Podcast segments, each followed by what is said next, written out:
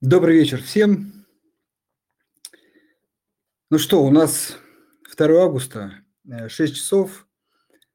Э, традиционный наш эфир по вторникам.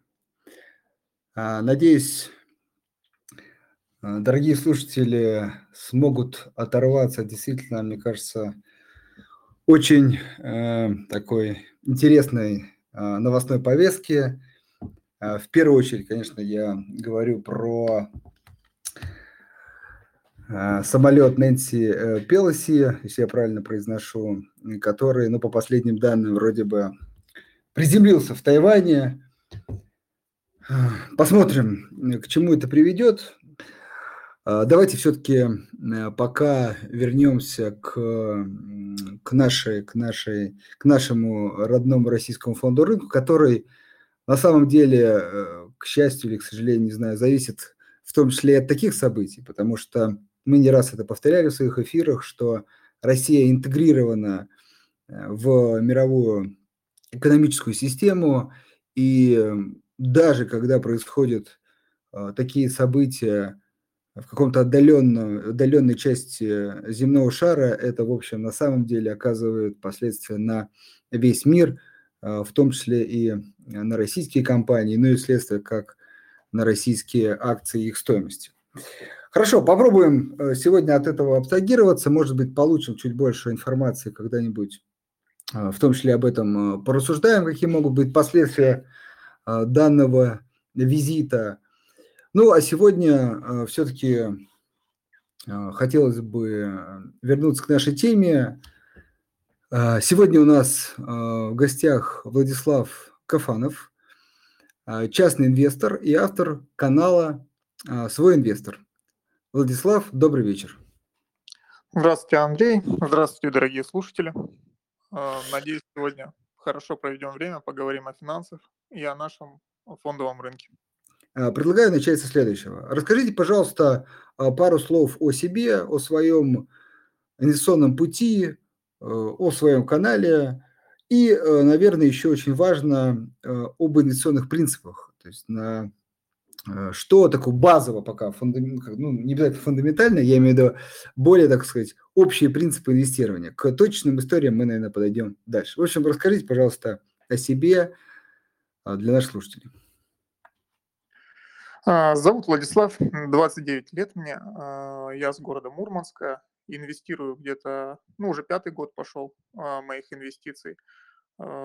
Конечно же, вначале я прочел множество литературы, посмотрел множество курсов, ну, роликов, э, и как бы около полугода я где-то собирался с мыслями, чтобы начать инвестировать.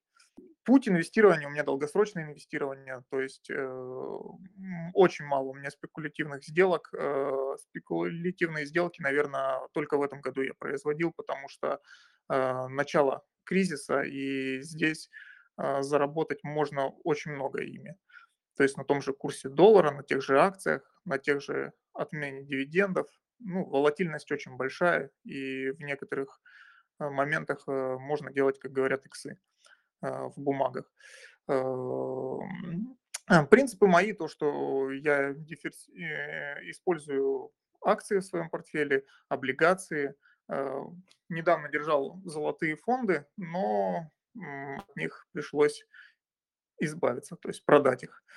А так, э, большая часть моего портфеля состоит из российских эмитентов, из российских облигаций, э, потому что считаю, что если я живу в России, а, здесь зарабатываю, значит, я должен вкладываться в нашу экономику, в наших российских э, эмитентов, то есть поднимать наш бизнес, предприятие, и чтобы в будущем а, все у нас было хорошо. Ну, то есть э, люди, которые там вкладывались э, в иностранные акции, э, западные, европейские, вы видите, что в этом году какие они на себя риски взяли. А, то есть у меня там около 5% моего портфеля только заморожено. И то это у меня были иностранные фонды от ВТБ. А как известно, они там перешли в управление РСХБ, но сейчас тоже их так невозможно не продать ничего с ними невозможно сделать. Ну, вкратце вот. Да, хорошо. Вот теперь как раз э, то, о чем я говорил. Э, если можно, уже чуть более точечно, на какие показатели, цифры, новости, какую информацию смотрите при принятии решения, например, покупки того или иного эмитента? Конечно же, я смотрю показатели, а, смотрю отчетности компаний, а, смотрю управление, смотрю выплаты дивидендов и учитываю та, э, ту обстановку, которая сейчас в мире. То есть э, вот сейчас, э, наверное, самая большая моя покупка была 24 февраля, когда был обвал рынка. То есть тогда я весь свой свободный кэш а, направил на покупку акций. Сейчас где-то за 5 месяцев я покупал только два раза акции. Ну, каждый месяц я покупаю облигации, естественно, но вот акции я только два раза купил. Купи, покупал меньше 200 рублей «Газпром», потому что считал, что 200 рублей – это завышенная цена для «Газпрома», и ну, очень не хотелось мне по такой цене. И покупал э, ОГК-2 на том, когда отменили э, дивиденды у «Газпрома», а, начался обвал акций ОГК, потому что подумали инвесторы, что они тоже не выплатят дивиденды, и тогда тоже по хорошей цене взял ОГК-2. А, вот э, ориентация у меня такая, что сейчас э, я больше жду еще обвала, потому что все знают, что 8 а, августа нерезидентов дружественных стран допустят до торгов, а 15 августа будет э, конвертация АДР, ГДР, ой, получается расписок э, в акции. То есть вот эти два события у меня в голове держатся, поэтому э, я накапливаю кэш, покупаю те же облигации, потому что та же купонная доходность у них намного сейчас выше, чем у того же вклада в банке. Э, в принципе, вначале, я помню, еще когда общался со своими подписчиками, мне там рассказывали, что вот 25% вклад в банке, э, но я говорю, ну насколько? На 3-6 месяцев у вас есть 25%, а, например, двухлетние, трехлетние облигации тогда давали 20%.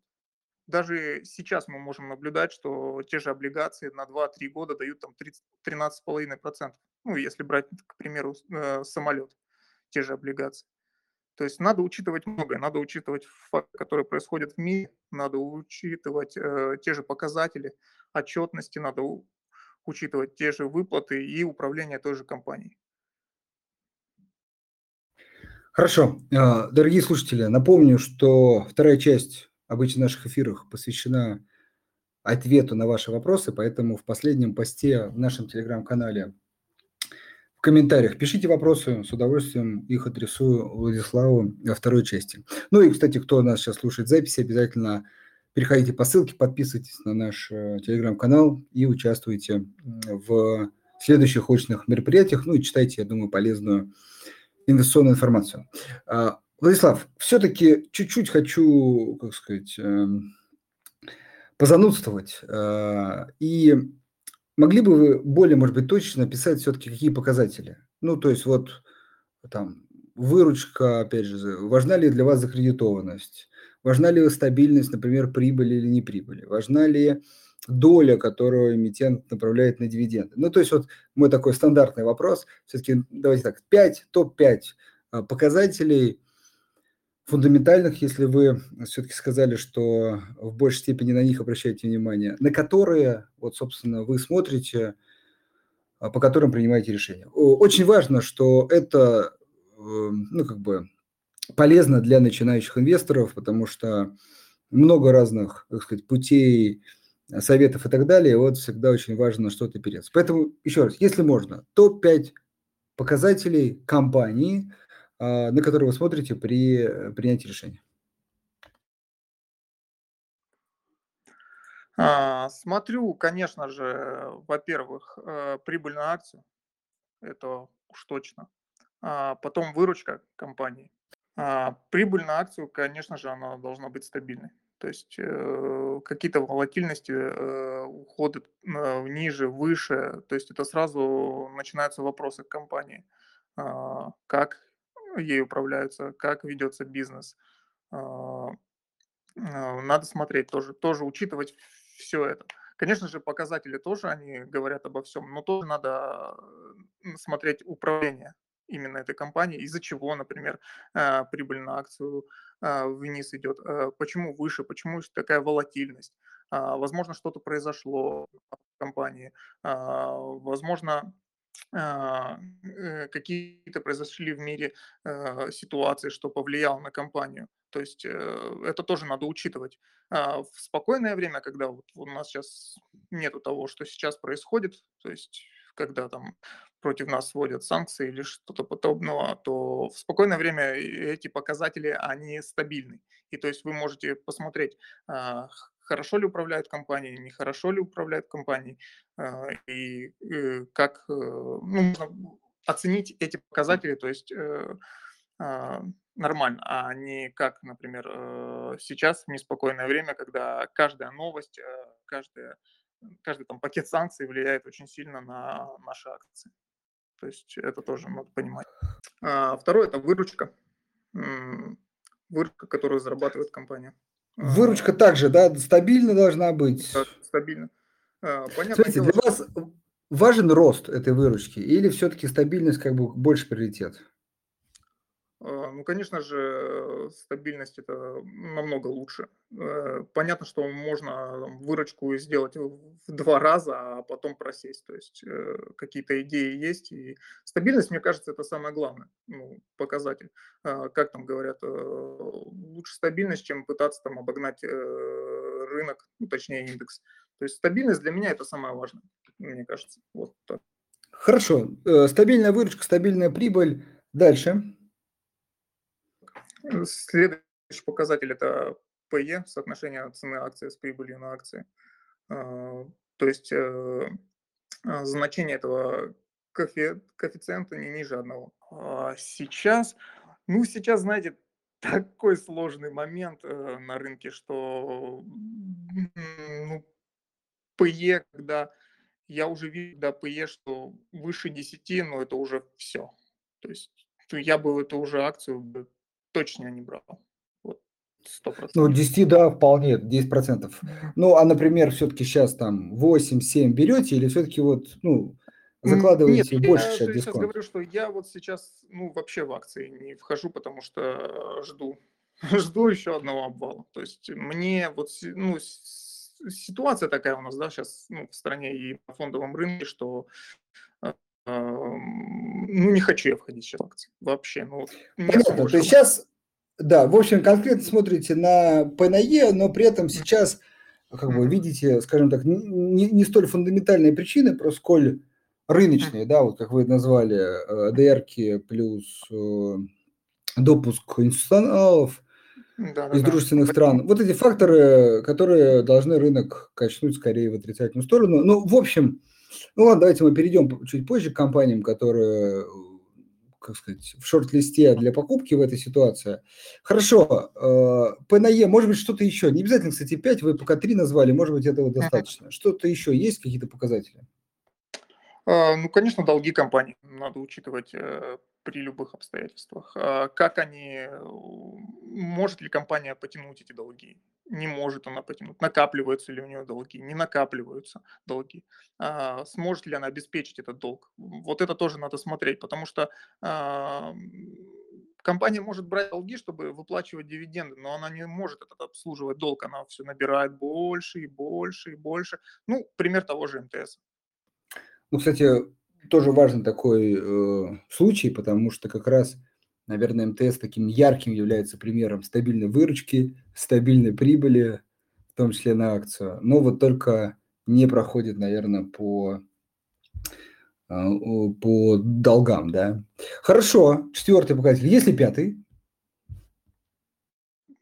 Также дивидендные выплаты, а, стабильность этих дивидендных э, выплат. Э, для меня будет важнее, что если компания будет платить стабильные дивиденды и будет у нее там средняя выплата, ну, например, давайте вернем там год назад, если они там платили по 6-7%, для меня это будет хорошо. А не будет такого, что а, вот мы там заплатили рекордные дивиденды, например, ну, на то время там 10-12%, да, а до этого мы 5 лет не платили. Ну, соответственно, надо делать выводы. А, и тоже там такой разброс, если мы там платили по одному 2%, а тут хоп, 10, то следующий год вопрос, а будет ли выплата там последующих дивидендов хотя бы 6-7%. То есть тоже надо это учитывать, дивидендные выплаты. То есть э, реинвестирование должно происходить у вас в портфеле, и полученные дивиденды вы также должны отправлять в рынок. Поэтому покупать и надеяться на рост, да, это тоже хорошо, но все равно какая-то подпитка денег вашего портфеля должна происходить. Хорошо. Так, 5 э, назвали, может быть, еще есть какие-то показатели? Или вот это все-таки основные? А, ну, еще можно, конечно, управление компанией смотреть. Так, То есть, чуть поподробнее, это что такое, да? А, ну, это как управляется компания, куда направляется прибыль, а, направляется ли она на развитие бизнеса или все в дивиденды уходит.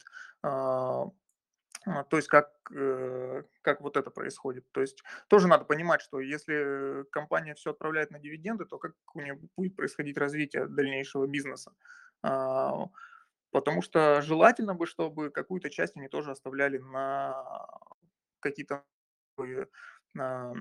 развитие своего бизнеса. Половину, например, на дивиденды, половину на бизнес, потому что это тоже надо понимать, что мир двигается дальше и развитие бизнеса должно происходить а не так, что мы используем компанию, все с нее выжимаем, выжимаем, выжимаем, выжимаем, и в какой-то период времени а, произойдет так, что можно и не получить уже ту выручку, ту прибыль, и можно погрязнуть в долгах. Хорошо. Так, а, я думаю, мы достаточно подробно обсудили ваш инвестиционный подход. Дорогие слушатели, еще раз, если какие-то есть вопросы по этому поводу, пишите, мы Вначале как раз тоже по это поговорим, но уже в рубрике «Ответ-вопрос». Теперь э, предлагаю перейти к компаниям. Вот давайте предположим, что действительно рынок э, скорректируется. А, какие компании, э, важно, мы тут без инвестиционных рекомендаций, но на ваш взгляд, для вас сейчас наиболее привлекательны? На какие вы будете в первую очередь смотреть, дабы купить их акции? Ну и, и важно, извиняюсь, и почему? Наверное, давайте начнем для того, что, что я сейчас точно не буду покупать. А, сейчас я не буду покупать точно финансовый сектор. Это при любых обстоятельствах. Финансовый сектор я не буду, потому что а, вы видели, э, что отменили дивиденды, ну, кроме Банка Санкт-Петербурга. Для меня это удивительная вообще ситуация, потому что рекомендации правительства, ну и все те санкции, которые направлены, они, во-первых, бьют по финансовому сектору. А, я не очень сомневаюсь, что в ближайшие годы э, эти компании будут, этот сектор вообще будет платить дивиденды. Есть, конечно, какая-то малейшая надежда на Сбербанк, потому что это больше, чем банк, но тоже такие у меня сомнения. И то, что мы отходить от этих санкций, а финансовый сектор будет очень долго от них отходить, я бы не рекомендовал входить в финансовый сектор. Ну вот в этот год уж точно. Надо смотреть потом, какая цена будет, э, надо смотреть показатели, но видите, сейчас отчетность тоже все, кто-то выкладывает, кто-то выкладывает, поэтому тоже сложно сейчас ориентироваться. А, ну, финансовый сектор, не знаю, нет. Для себя вот точно бы не рассматривал. Второй сектор, который я бы не рассматривал, это металлургию, потому что тоже все очень сложно.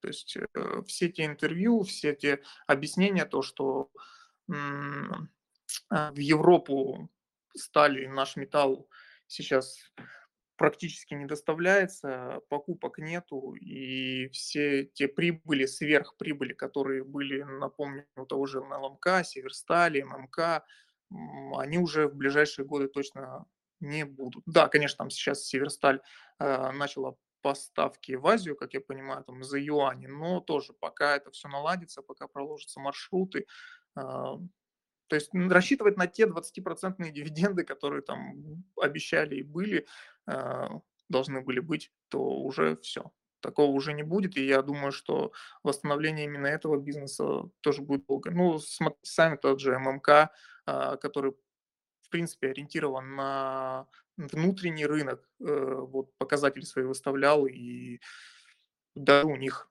даже у них э, все очень неблагоприятно а, по, по тому же по, тому, по той же стали там и по показателям.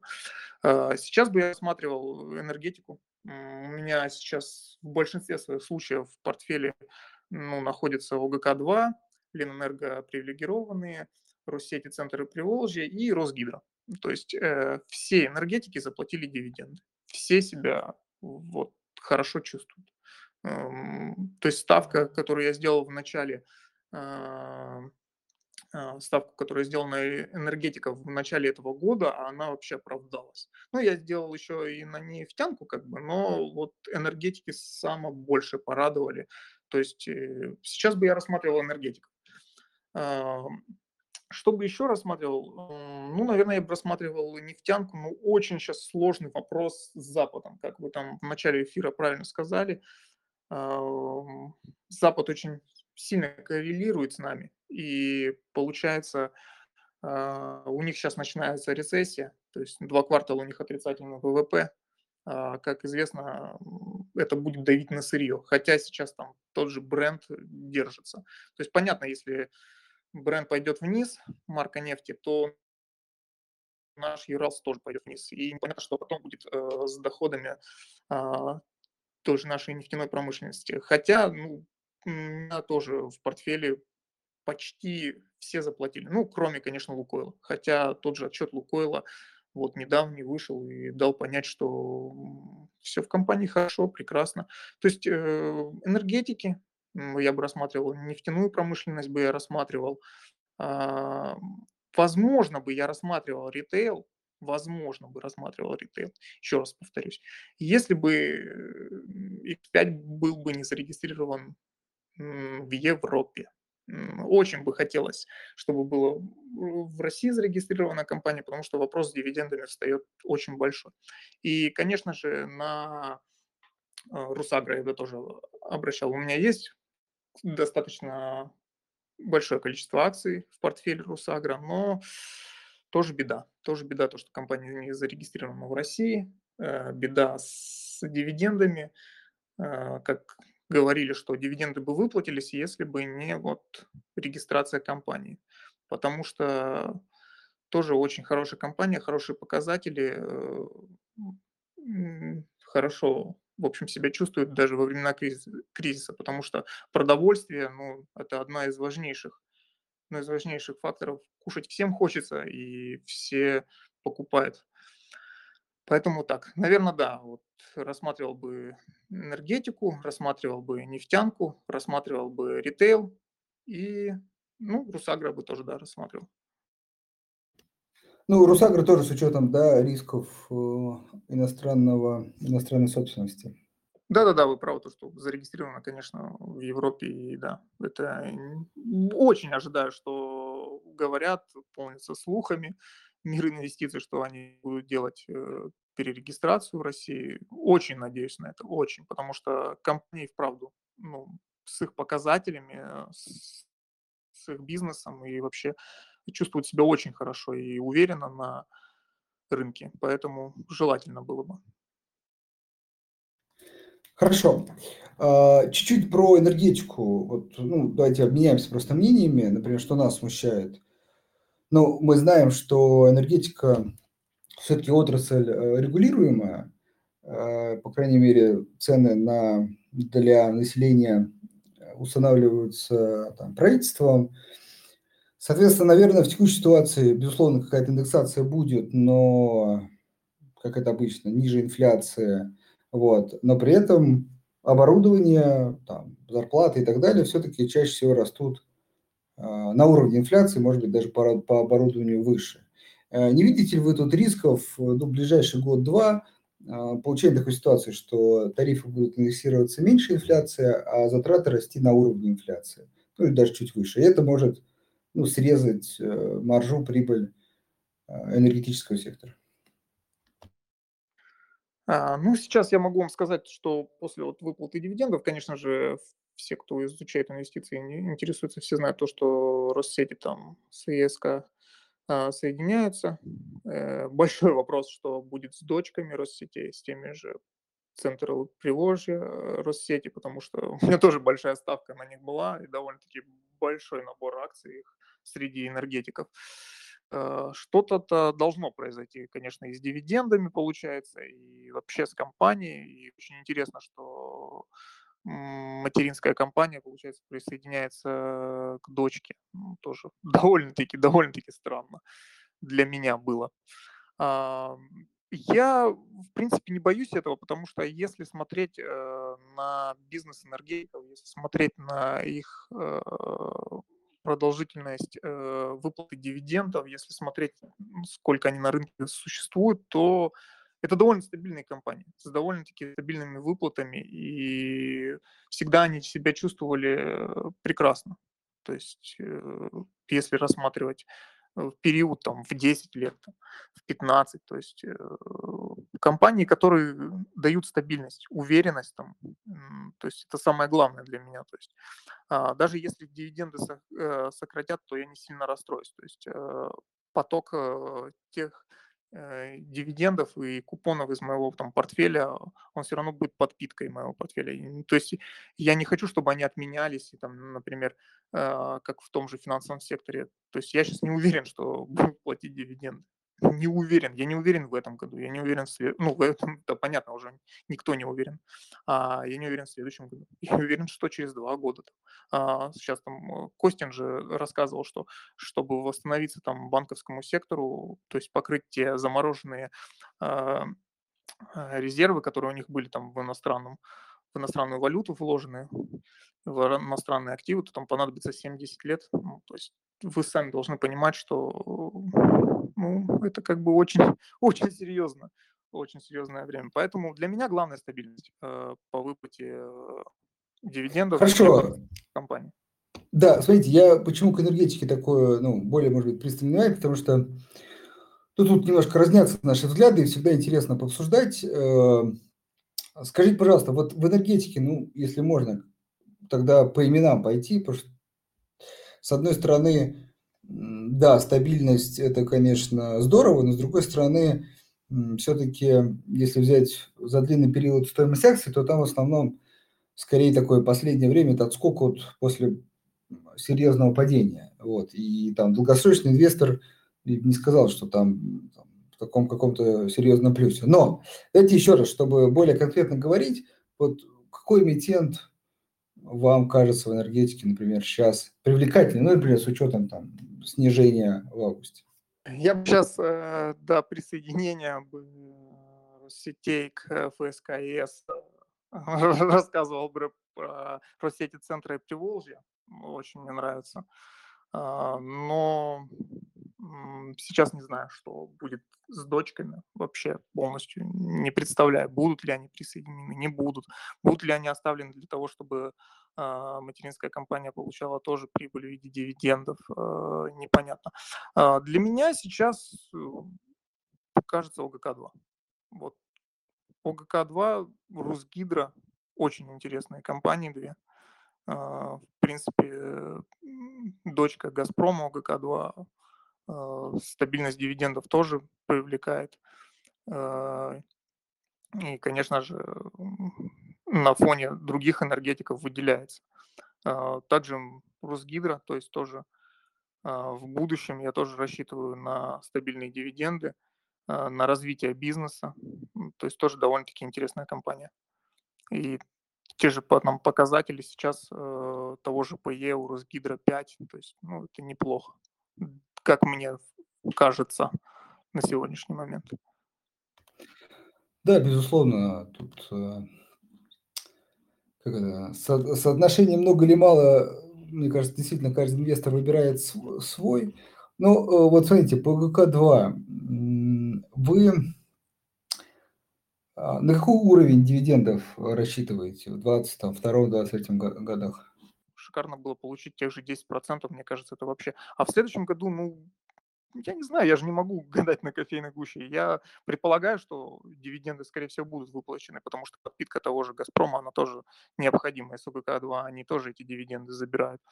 А, но, по моему мнению, что дивиденды, скорее всего, у энергетиков будут, потому что они, в общем, чувствуют себя вот даже в такое время кризиса довольно-таки неплохо.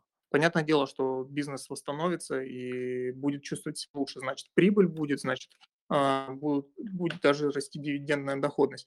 А, сейчас загадывать, ну, можно, в принципе, смотреть там на показатели, насколько они сейчас выплатят, э, сколько в будущем, а, понятное дело, но а, все же надо э, понимать, что здесь э, иди в доходность и рост самой акции.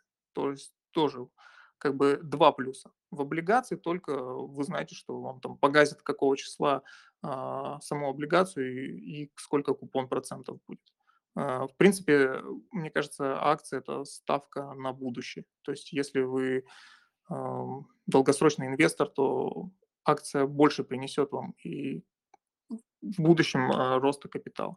Вот такое. Знаете, ну, абсолютно с этим согласен. Просто почему так, опять же, к энергетике придираюсь? Потому что, ну, в, вот мы тут не раз обсуждали, например, нефть, условно, или газ. Но там понятная история. Там акции существенно упали Э, за, ну вот, соответственно, там, первое полугодие. И мы тут действительно ставим на восстановление цен. Просто в энергетике, э, ну, с учетом как раз действительно восстановления, они не так сильно упали. И если вообще посмотреть на долгосрочный график УГК-2, то там, э, ну, как бы, нету этого того самого роста, там вообще в 2011 году было полтора рубля. То есть можно сказать, что за вот эти там 10 лет акция в три раза снизилась. Ну ладно, это как бы не факт, что дальше так же будет. Просто если перейти, опять же, к фундаментальным данным, то выручка компании, ну, практически не растет. То есть это действительно такой классический, стабильный бизнес, генерящий э, стабильный прибыль, платящий дивиденды. Просто за счет чего, опять же, рост. То есть, опять же, в нефтянке мы, мы например, тоже не ждем а, роста а, такого глобального, да, потому что там уровень добычи плюс-минус на одном и том же месте, может быть, только за исключением Роснефти, и то на горизонте там 5 лет плюс за счет Восток Ойла. Вот, но там-то и просадка больше была. Вот, поэтому, собственно, у меня вот, собственно, такой интерес. То есть, ну, я просто никакие драйверы роста бизнеса в ГК-2. Вот, ну, вы как бы говорите, что они есть, если можно. Ну, восстановление тех уровней до февраля я точно ожидаю, потому что все равно какое-то перенаправление, все равно какая-то продажа энергии она будет. Я уверен, что она восстановится до тех уровней, а, смотря просто в будущее. То есть, ну, мне кажется, что точно. Конечно, я там не начинал инвестировать там в 2011, да, когда цены были довольно-таки приличные у ГК-2, да, там почти до 2 рублей доходило за акцию, это понятное дело. А, мне кажется, сейчас э, до 24 февраля все было стабильно, и эта тихая гавань давала э, генерировать тот же дивиденд. То есть э, я не расстроился, что покупал эту акцию, дивиденды были стабильные, и для меня это а, было прекрасно, прекрасный выбор. А, то есть я хотя бы ожидаю восстановления той цены, которая была до 24 февраля, то есть в 2021. То есть э, это тоже же будет рост, если они восстановятся до, до той цены, которая она тогда стоила. Ну, действительно, для слушателей у нас такой эфир. Действительно, сейчас цена 0,53 в основном, ну, до 0,65, 0,7, действительно, ну, где-то процентов до 30-40 есть апсайд, тоже действительно достаточно много. Ну, ну если да, брать если восстановится, да, если восстановится, ну, перебил вас, если восстановится, то это шикарный рост с учетом э, дивидендов в 10, там, в 12 процентов, ну, если они будут также выплачивать, то мне кажется, что хороший выбор. Ну, да, хорошо. Угу. А по прибыли, ну, стабильная прибыль. В чем дело? как бы, ну, они же не уходят в минус. Какие-то у них проблемы с компанией. То есть Тихая гавань. Ну, очень прекрасная компания. Хорошо. Так, э, энергетику достаточно подробно обсудили. Нефть мы тоже просто ну, не раз обсуждали. Тут, э, наверное, мы согласимся. Металлурги, к сожалению, тоже. Э, ритейл поговорили, банки тоже поговорили. Может быть, еще какие-то сектора, которые вы для себя отмечаете. И можем уже потихонечку переходить к вопросам. Больше, наверное, сейчас как такой, ну, не знаю, IT, ну, нет. Не очень. Ну, например, давайте я накидаю. Порты часто мы тоже обсуждаем. Э, Сигежа, а, то есть ну, такие Алдросы, например, ГМК Норникель, Русал, вот тоже часто обсуждаемые компании. Если можно, кратенько по каждой пробежаться, ваше мнение сказать.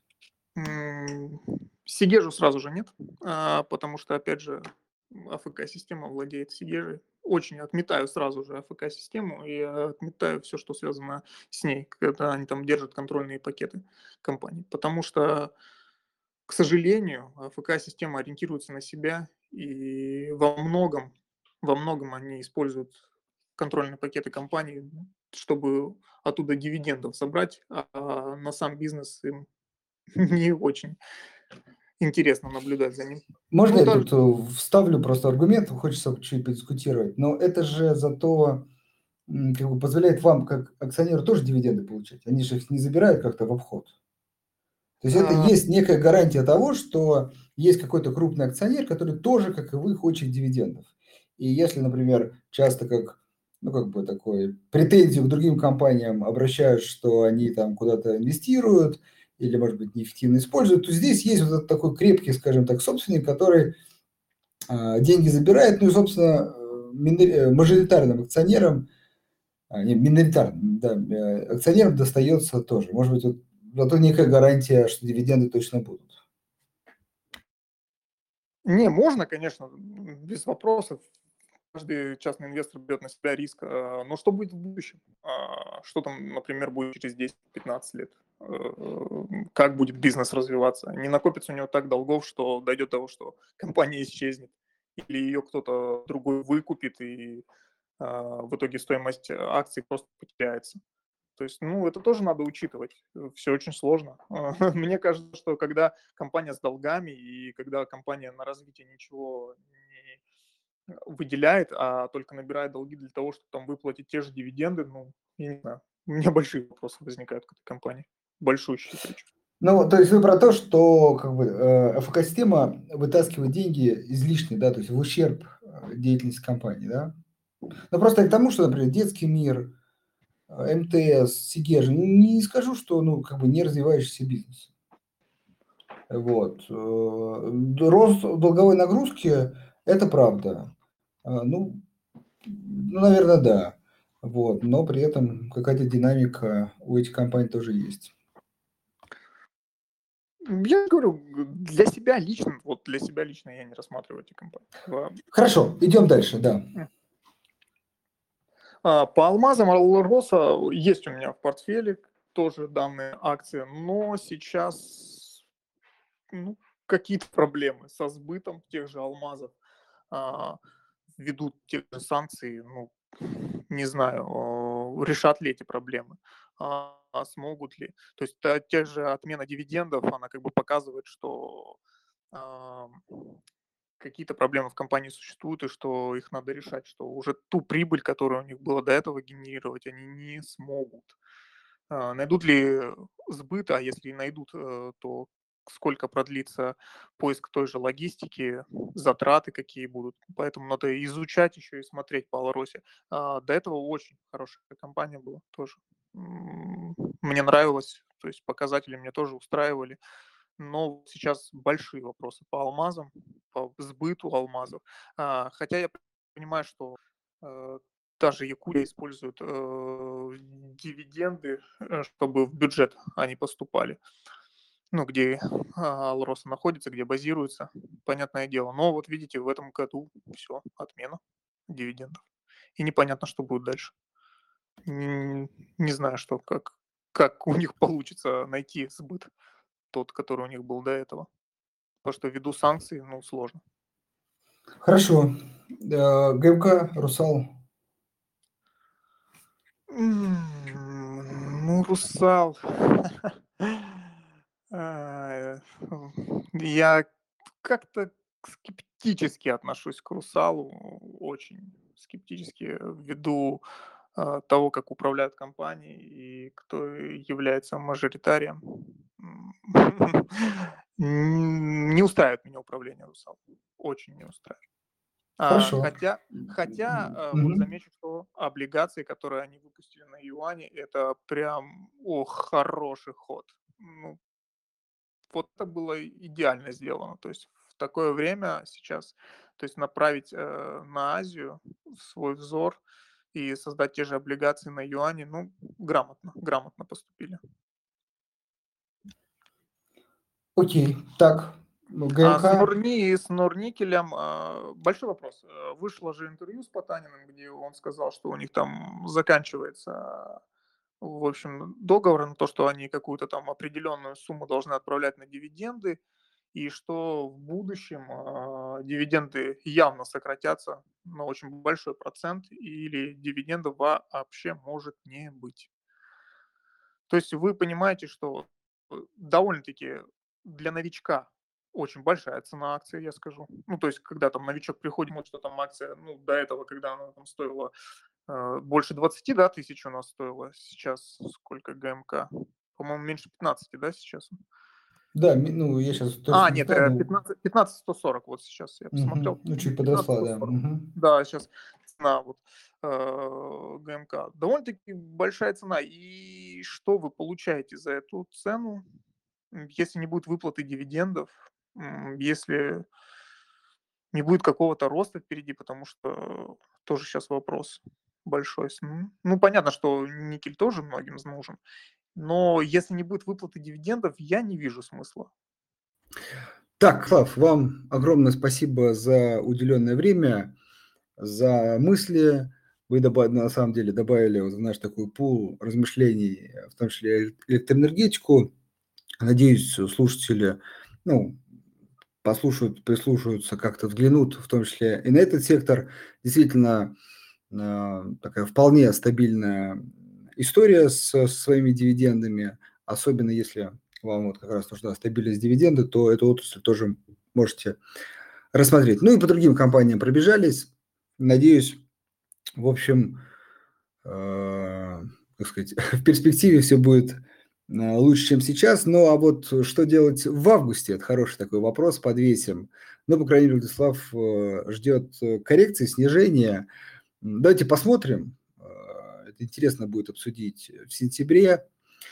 В общем, и решим уже, что делать дальше. На этом все. Владислав, вам еще раз огромное спасибо. И Вас тоже надеюсь, ваш инвестиционный портфель, да и всех, всех, и наш будет расти, э, прирастать и радовать нас дивидендами. На этом все. Всем спасибо и доброго вечера.